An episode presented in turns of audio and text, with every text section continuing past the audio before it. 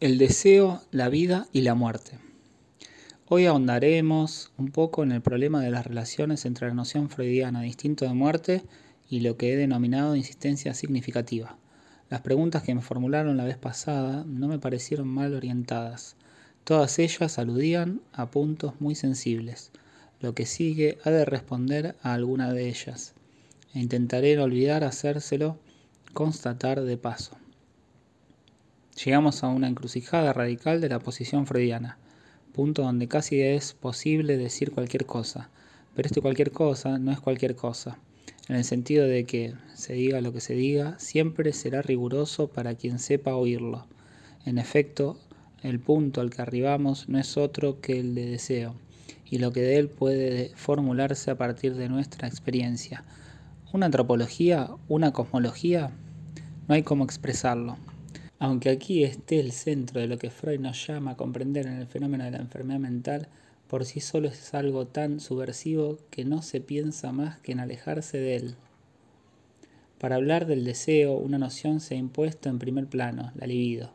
Esta noción, lo que ello implica, es adecuada al nivel en que se establece vuestra acción, es decir, el de la palabra.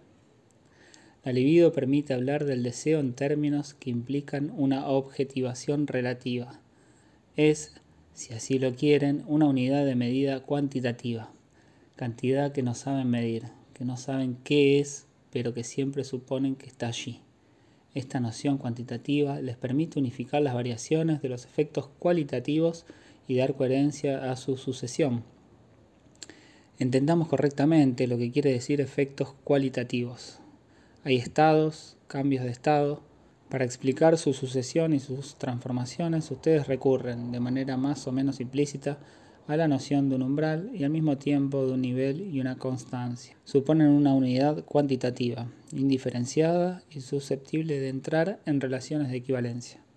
Si tal unidad no puede descargarse, alcanzar su expansión normal, esparcirse, se producen desbordamientos a partir de los cuales se manifiestan otros estados. Se hablará así de transformaciones, regresiones, fijaciones, sublimaciones del libido, término único cuantitativamente concebido. La noción de libido fue surgiendo poco a poco de la experiencia freudiana y originariamente no supone este elaborado empleo. Pero cuando aparece, o sea, en los tres ensayos, cumple ya la función de unificar las diferentes estructuras de las fases de la sexualidad Reparen ustedes en que, si bien el trabajo data de 1905, la parte referida al libido es de 1915, es decir, poco más o menos la época en que la teoría de las fases, con la introducción de las investiduras narcisistas, alcanza una extremada complicación.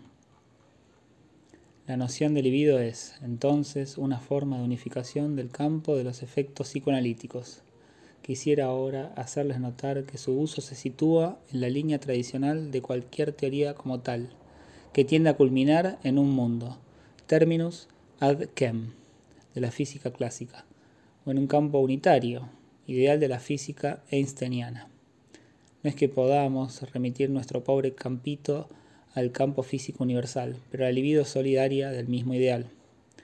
No es casual que a ese campo unitario se lo llame teórico, pues ese es el sujeto ideal y único de una teoría, intuición y hasta contemplación, cuyo conocimiento exhaustivo, se supone, nos permitiría engendrar tanto la totalidad de su pasado como la totalidad de su porvenir. Es evidente que no hay allí sitio alguno para lo que sería una realización nueva, un Wirken, o, hablando con propiedad, una acción, nada más alejado de la experiencia freudiana. La experiencia freudiana parte de una noción exactamente opuesta a la perspectiva teórica. Empieza por postular un mundo del deseo. La postula antes de cualquier especie de experiencia, antes de consideración alguna sobre el mundo de las apariencias y el mundo de las esencias. El deseo se instituye en el interior del mundo freudiano en el que se despliega nuestra experiencia.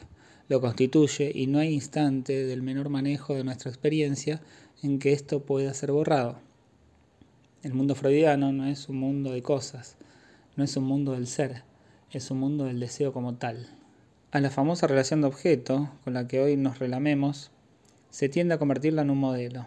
pattern de la adaptación del sujeto a sus objetos normales.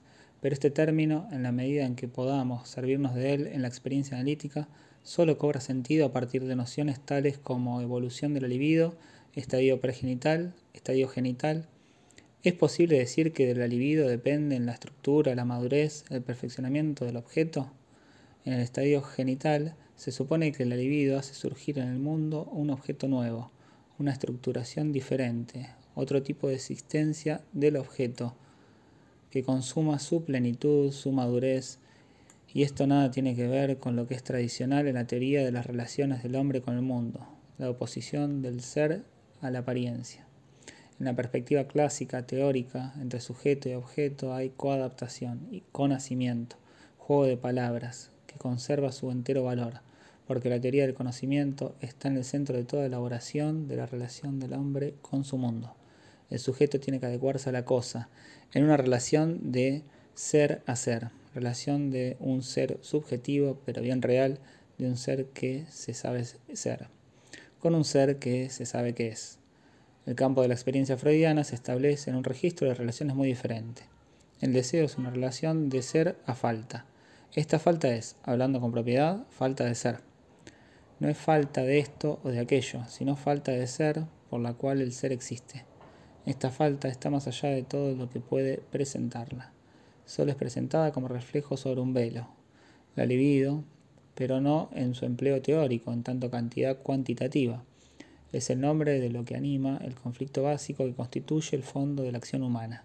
Creemos necesariamente que en el centro las cosas están efectivamente ahí, sólidas, instaladas, esperando ser reconocidas y que el conflicto está al margen. Pero, ¿qué nos enseña la experiencia freudiana sino lo que sucede en el llamado campo de la conciencia, es decir, en el plano del reconocimiento de los objetos? ¿Es igualmente engañoso respecto de lo que el ser busca? En la medida en que la libido crea los diferentes estadios del objeto, los objetos nunca son eso, salvo a partir del momento en que serían totalmente eso gracias a una maduración genital de la libido cuya experiencia conserva en el análisis un carácter, hay que decirlo, inefable, ya que en cuanto se lo quiere articular se incurre en toda clase de contradicciones, incluyendo el callejón sin salida del narcisismo.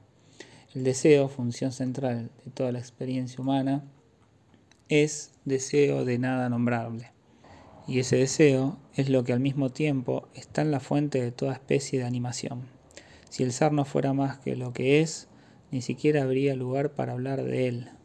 El ser llega a existir en función misma de esta falta.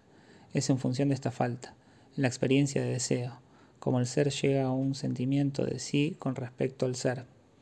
Solo de la búsqueda de ese más allá, que no es nada, vuelve al sentimiento de un ser consciente de sí, que no es sino su propio reflejo en el mundo de las cosas, porque es el compañero de los seres que están ahí, ante él, y que, en efecto, no se saben, el ser consciente de sí, transparente a sí mismo, que la teoría clásica coloca en el centro de la experiencia humana, aparece desde esta perspectiva como una forma de situar en el mundo de los objetos ese ser de deseo que no puede verse como tal, salvo en su falta. En esa falta de ser se percata de que el ser le falta y de que el ser está ahí, en todas las cosas que no se saben ser, y se imagina como un objeto más, porque no ve otra diferencia. Dice, yo soy aquel que sabe que soy. Por desdicha, si bien sabe quizás que es, no sabe absolutamente nada de lo que es. Esto es lo que falta en todo ser.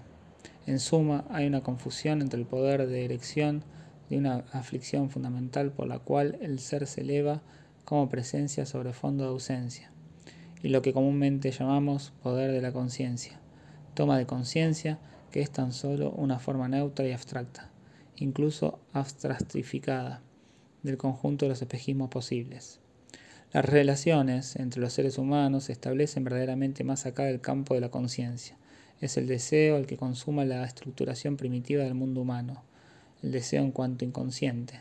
Tenemos que apreciar desde este ángulo la dimensión del paso de Freud. Revolución copernicana. A fin de cuentas, esta es, como ven, una metáfora grosera es indudable que Copérnico hizo una revolución, pero le hizo en el mundo de las cosas que están determinadas y que son determinables. El paso de Freud constituye, es decir, una revolución en sentido contrario, porque la estructura del mundo antes de Copérnico se debía precisamente a que muchos del hombre estaba allí de antemano, y, a decir verdad, nunca se lo decantó por completo, aunque se lo haya hecho en apreciable medida. El paso de Freud no se explica por la simple experiencia caduca del hecho de tener que cuidar a tal o cual. Este paso es realmente correlativo a una revolución que se instaura en todo el campo de lo que el hombre puede pensar de sí y de su experiencia, en todo el campo de la filosofía, pues hay que llamarlo por su nombre. Esta revolución reintroduce al hombre en el mundo como creador, pero de su creación arriesgada verse totalmente desposeído por la sencilla maniobra, siempre puesta del lado por la teoría clásica, que consiste en decir, Dios no es embustero. Esto es tan esencial que al respecto Einstein permaneció en el mismo punto que Descartes. El Señor, decía, es sin duda un poquito artero, pero no deshonesto. Era esencial para su organización del mundo que Dios no fuera embustero. De eso, empero, precisamente nada sabremos. El punto decisivo de la experiencia freudiana podría resumirse en lo siguiente. Recordemos que la conciencia no es universal, la experiencia moderna se ha despertado de una vieja fascinación por la propiedad de la conciencia y considera la existencia del hombre en su estructura propia, que es la estructura del deseo. He aquí el único punto a partir del cual puede explicarse que haya hombres. No hombres en cuanto manada, sino hombres que hablan, con una palabra que introduce en el mundo algo que gravita tan pesadamente como todo lo real. Hay una profunda ambigüedad en nuestro modo de servirnos del término deseo. A veces los objetivamos y claro está que debemos hacerlo, aunque solo fuese para hablar de él. Otras, por el contrario, lo situamos como primitivo con respecto a toda objetivación. En realidad el deseo sexual no tiene nada de objetivado en nuestra experiencia. No es una abstracción y tampoco una X depurada, como pasó a ser en física la noción de fuerza. Es indudable que nos sirve y es muy cómodo para describir cierto ciclo biológico, o más exactamente, cierto número de ciclos más o menos ligados a aparatos biológicos, pero con lo que debemos vernosla es con un sujeto que está ahí, que es verdaderamente deseante, el deseo en cuestión es previo a cualquier especie de conceptualización. Toda conceptualización sale de él. La prueba de que el análisis nos lleva efectivamente a considerar así las cosas es que la mayor parte de aquello de lo cual el sujeto cree poseer una certeza reflexiva no es para nosotros, sino la disposición superficial, racionalizada, justificada secundariamente, de lo que fomenta su deseo, que confiere a su mundo y a su acción su curvatura esencial. Si estuviésemos operando en el mundo de la ciencia, si bastara con cambiar las condiciones objetivas para obtener efectos diferentes, si el deseo sexual respondiera a ciclos objetivados, no nos quedaría sino el abandono del análisis. ¿Cómo podría influir sobre el deseo sexual así definido una experiencia de palabra? salvo por la entrada en el pensamiento mágico. No fue Freud quien descubrió que la libido es determinante en el comportamiento humano. Aristóteles da ya de la histérica una teoría basada en el hecho de que el útero era un animalito que vivía en el interior del cuerpo de la mujer y que cuando no se le daba de comer se revolvía con impúdica fuerza. Está claro que tomó este ejemplo porque no quiso tomar otro mucho más evidente, el órgano sexual masculino que no necesita de teórico alguno para llamar la atención con sus resurgimientos. Solo que Aristóteles nunca pensó que las cosas se arreglarían dándole discursos a ese animalito que está en el vientre de la mujer. Dicho de otro modo, y como decía un cantante que en su obscenidad de vez en cuando caía presa de una especie de sagrado furor lindante con el profetismo, eso no come pan, eso no habla, y encima eso no entiende nada no entiende razones. Si en esta materia da resultado una experiencia de palabra, es sin duda porque estamos en un lugar distinto al de Aristóteles. Obviamente, el deseo del que se trata en el análisis no carece de relaciones con ese otro deseo. ¿Por qué al deseo, en el nivel en que se sitúa en la experiencia freudiana, se nos incita a encarnarlo en ese otro deseo? Me dice usted, estimado señor Balabrega, que en el sueño hay cierta satisfacción de deseo. Supongo que alude a los sueños de los niños, como también a toda clase de satisfacción alucinatoria de deseo.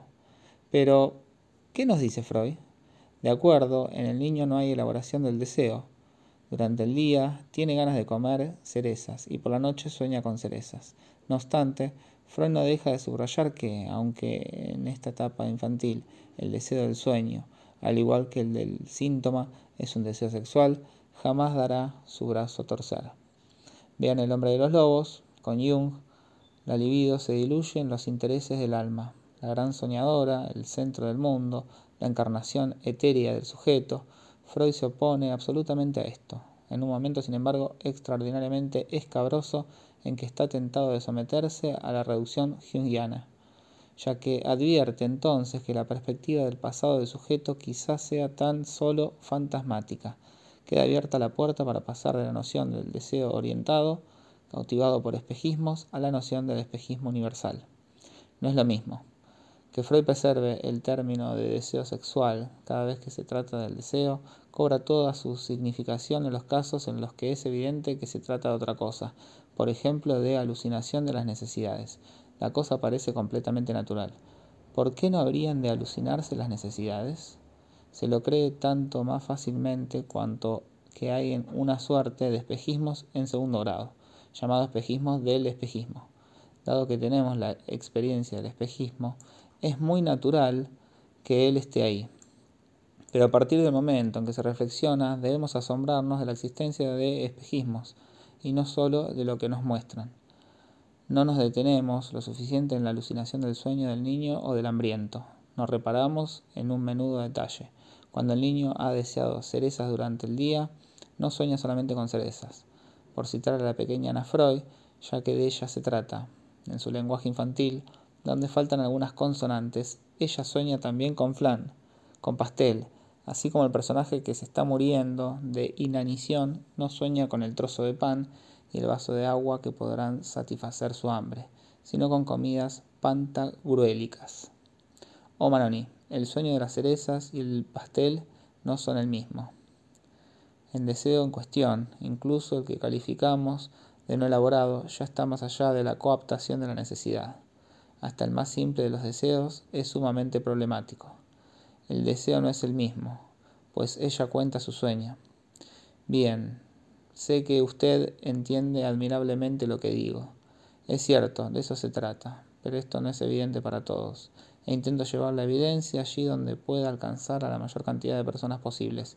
Déjeme permanecer en el nivel en que me mantengo. Al fin y al cabo, en este nivel existencial, solo podemos hablar adecuadamente de la libido de manera mítica. Es la genitrix, hominum dibunque voluptas. De eso se trata en Freud. Lo que aquí reaparece se expresaba otrora a nivel de los dioses, y antes de convertirlo en signo algebraico hay que tomar algunas precauciones.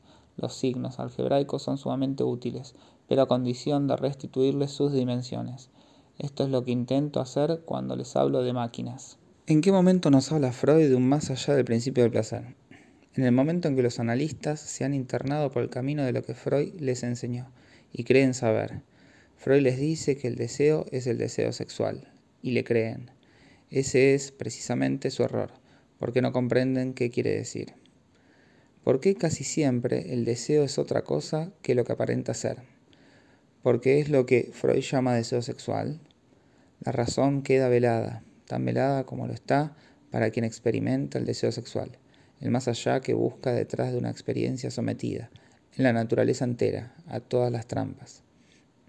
Si hay, oigo que, no solo en la experiencia vivida, sino también en la experiencia experimental, manifiesta la eficacia del señuelo en el comportamiento animal. Ese algo es la experiencia sexual, nada más fácil que engañar a un animal sobre las connotaciones que hacen de un objeto, cualquiera sea su apariencia aquello hacia lo cual se dirigirá como a su pareja. Las gestalten cautivantes, los mecanismos de desencadenamiento innatos, se inscriben en el registro de pavoneo y del pareo.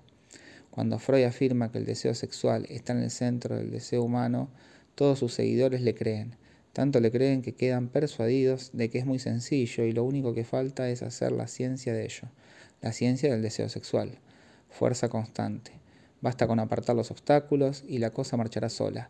Basta con decirle al paciente, usted no se da cuenta, pero el objeto está ahí. Esto es lo que en primera instancia se presenta como la interpretación. Pero la cosa no marcha. En ese momento es el punto de viraje, dice que el sujeto resiste. ¿Por qué se dice esto? Porque Freud también lo dijo. Pero ¿qué quiere decir resistir? Se comprendió tanto como se comprendió deseo sexual. Se piensa que hay que empujar. Y es ahí donde el propio analista sucumbe al señuelo. Les mostré lo que significaba la insistencia del lado del sujeto sufriente. Pues bien, el analista se pone al mismo nivel, insiste a su manera y en forma evidentemente mucho más necia ya que consciente. Desde la perspectiva que acabo de abrirles, son ustedes quienes provocan la resistencia. La resistencia en el sentido en que la entienden, o sea, una resistencia que resiste. Solo resiste porque ustedes hacen presión encima. Por parte del sujeto no hay resistencia. Se trata de liberar la insistencia existente en el síntoma, lo que el propio Freud llama en esta ocasión inercia. No es una resistencia como cualquier clase de inercia, es una especie de punto ideal. Son ustedes quienes para entender lo que pasa la suponen. No están errados, siempre y cuando no olviden que se trata de vuestra hipótesis. Esto significa simplemente que hay un proceso y que para comprenderlo ustedes imaginan un punto cero. La resistencia solo empieza a partir del momento en que desde ese punto cero intentan, en efecto, hacer avanzar al sujeto. En otros términos, la resistencia es el estado actual de una interpretación del sujeto, es la forma en que, en ese mismo momento, el sujeto interpreta el punto en que está. Dicha resistencia es un punto de ideal abstracto. Son ustedes quienes llaman a eso resistencia.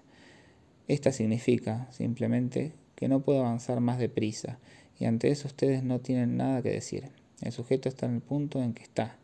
Se trata de saber si avanza o no. Es obvio que no tiene ninguna tendencia a avanzar, pero por poco que hable, por mínimo que sea el valor de lo que dice, lo que dice es su interpretación del momento, y la secuencia de lo que dice es el conjunto de sus interpretaciones sucesivas. Para ser exactos, la resistencia es una abstracción que ustedes meten ahí para orientarse. Introducen la idea de un punto muerto al que llaman resistencia, y de una fuerza que hace que eso avance. Hasta ahí es correcto. Pero si de esto pasan a la idea de que la resistencia es algo que se debe liquidar, como se escribe a diestra y siniestra, van a dar al absurdo puro y simple. Tras haber creado una abstracción, dicen, hay que hacer desaparecer esa abstracción. Es preciso que no haya inercia. Resistencia hay una sola, la resistencia del analista. El analista resiste cuando no comprende lo que tiene delante. No comprende lo que tiene delante cuando cree que interpretar es mostrarle al sujeto que lo que desea es tal objeto sexual se equivoca. Lo que imagina que es aquí objetivo solo es una pura y simple abstracción. Es él quien está en estado de inercia y de resistencia. Por el contrario, de lo que se trata es de enseñarle al sujeto a nombrar, a articular, a permitir la existencia de ese deseo que, literalmente, está más acá de la existencia, y por eso insiste.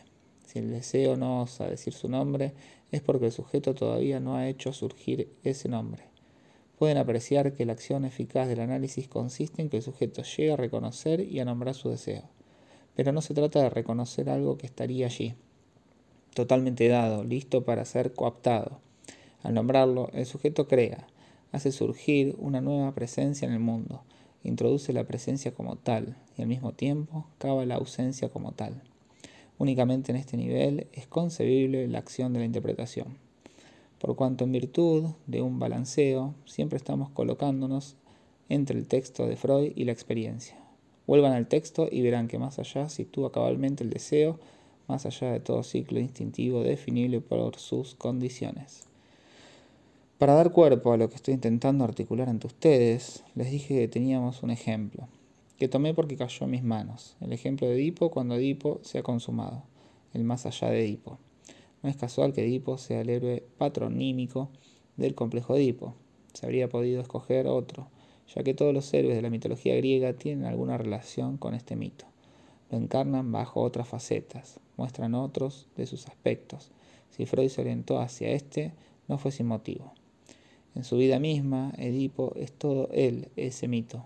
Edipo mismo no es otra cosa que el paso del mito a la existencia.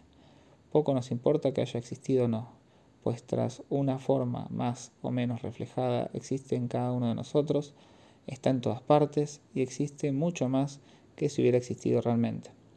Podemos decir que una cosa existe o no existe realmente por el contrario, y a propósito de la cura tipo. Me asombró ver a un colega oponer el término realidad psíquica al de realidad verdadera. Pienso haber colocado, sin embargo, a todos ustedes en un estado de sugestión suficiente como para que este término les parezca una contradicción in adjecto. El hecho de que una cosa exista realmente o no tiene poca importancia. Puede perfectamente existir en el pleno sentido del término, aunque no exista realmente. Toda existencia posee, por definición, algo de tan improbable que, en efecto, perpetuamente nos preguntamos sobre su realidad. Por lo tanto, Edipo existe y ha realizado plenamente su destino. Lo realizó hasta este término, que ya no es sino algo idéntico a una fulminación, a un desgarramiento, a una laceración por sí mismo, el no ser ya nada, absolutamente nada. Y en ese preciso momento es cuando pronuncia estas palabras que la vez pasada les recordé. Ahora cuando nada soy, ¿acaso me convierto en hombre? Se trata de una frase que arranqué de su contexto y tengo que devolverla a él para evitar que queden prendados de cierta ilusión. Por ejemplo, la de que en este caso el término hombre tendría una significación cualquiera.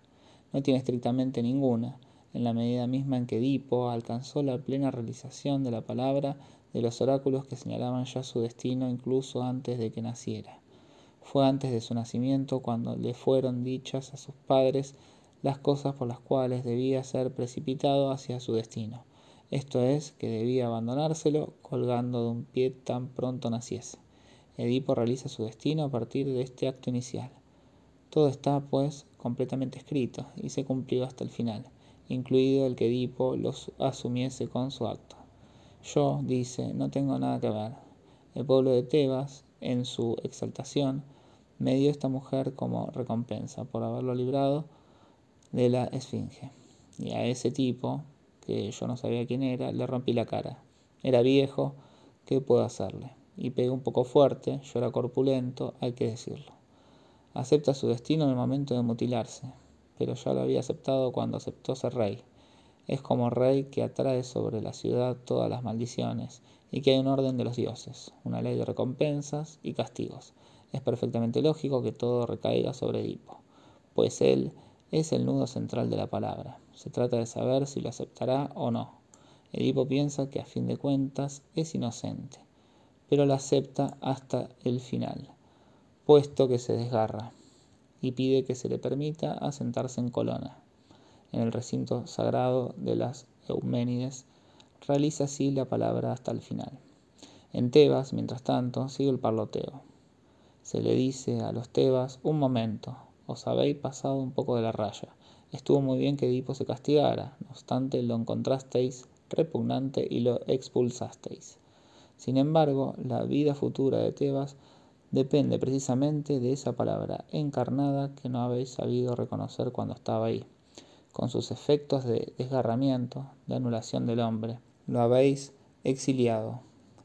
Pobre de Tebas si no lo traéis de vuelta y aunque no sea dentro de los límites del territorio, que sea al menos exactamente al lado, para que no se os escape.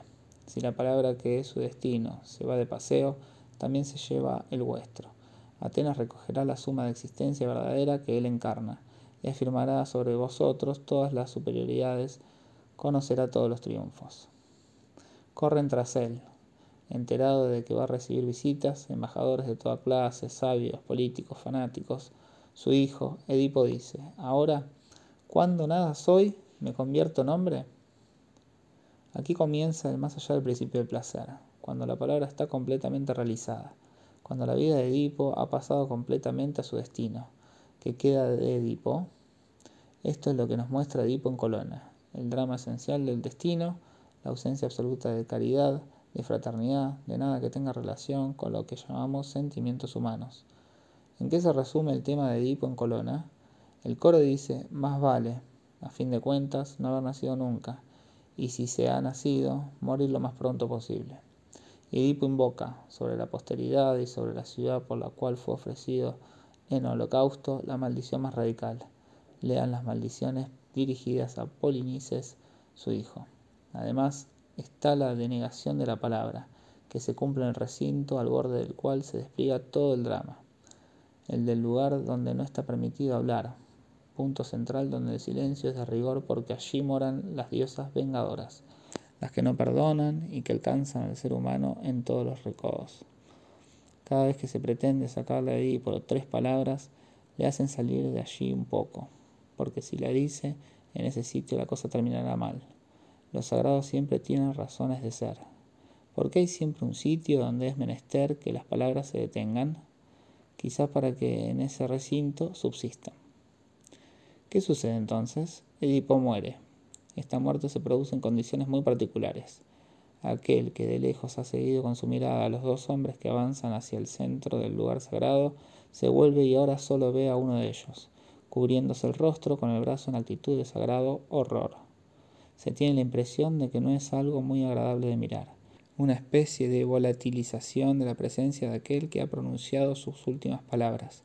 Creo que Edipo en Colón alude en este punto a vaya a saber qué cosa mostrada en los misterios, que aquí están todos el tiempo como trasfondo.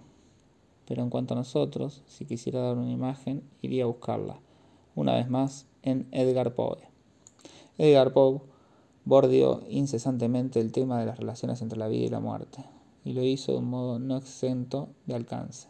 Como eco a esta licuefacción de Edipo, pondré la historia del señor Valdemar. Se trata de una experiencia sobre la sustentación del sujeto en la palabra por el camino de lo que entonces llaman magnetismo, forma de teorización de la hipnosis. Alguien es hipnotizado in articulo mortis a fin de ver qué sucede. Es un hombre que se encuentra en el final de su vida.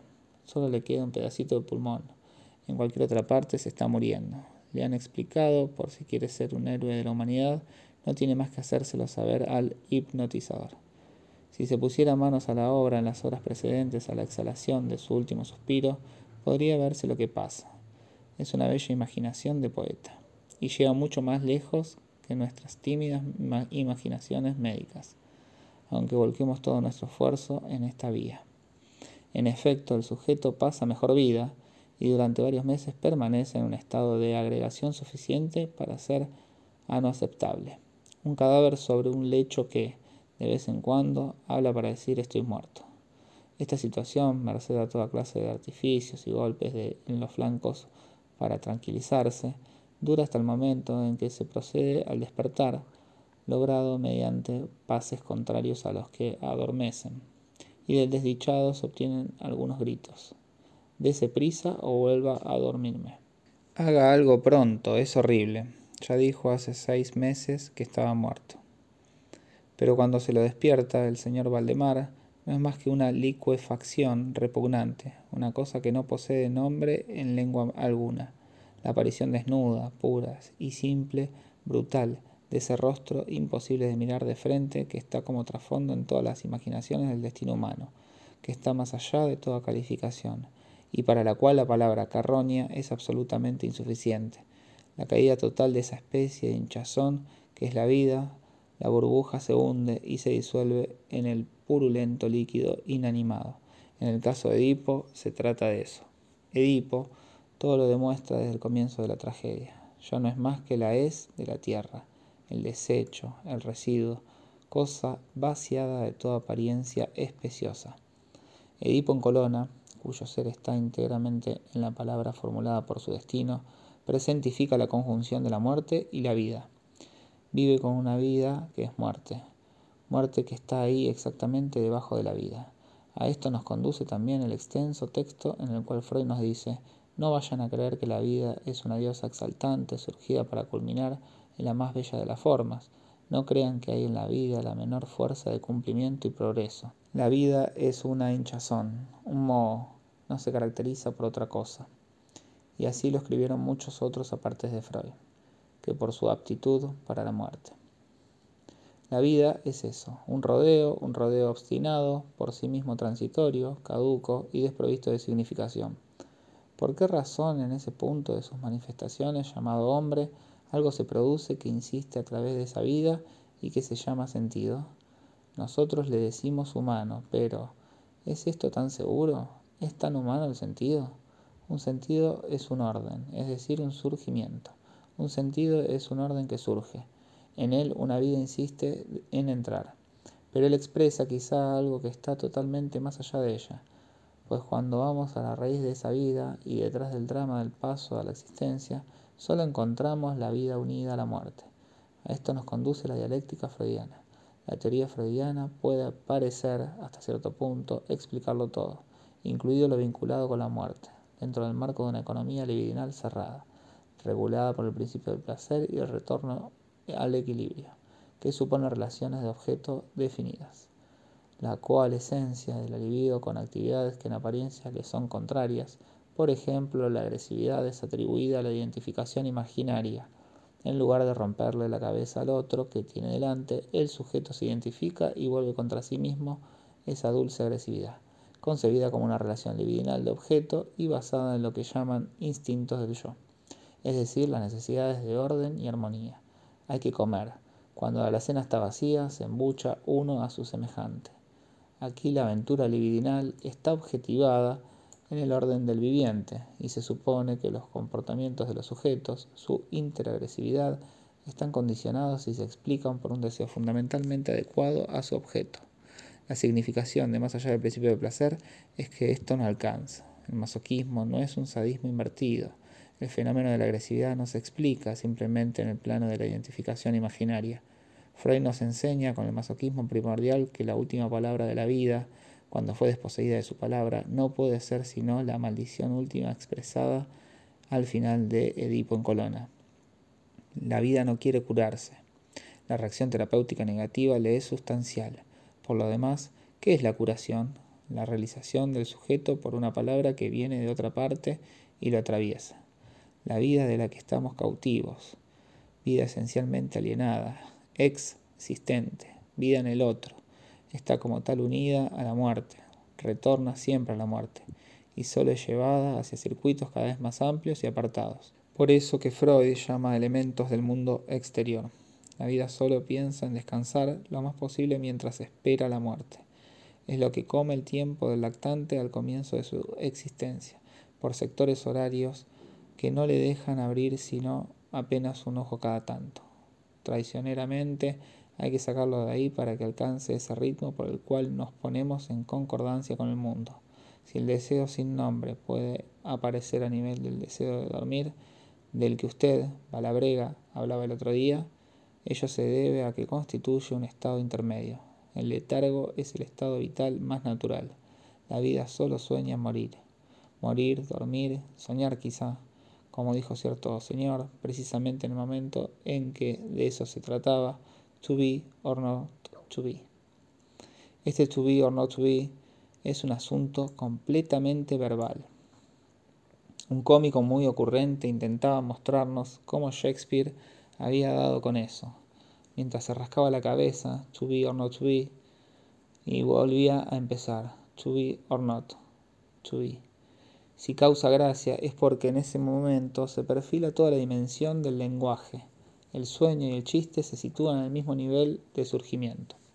Tomen esta frase, evidentemente no muy graciosa, más valdría no haber nacido. Causa asombro enterarse de que en el mayor dramaturgo de la antigüedad esto se perfilaba en una ceremonia religiosa.